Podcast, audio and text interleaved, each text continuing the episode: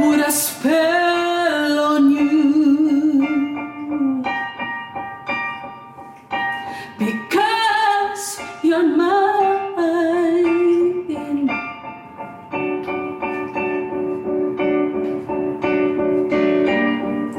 You best stop the things you do.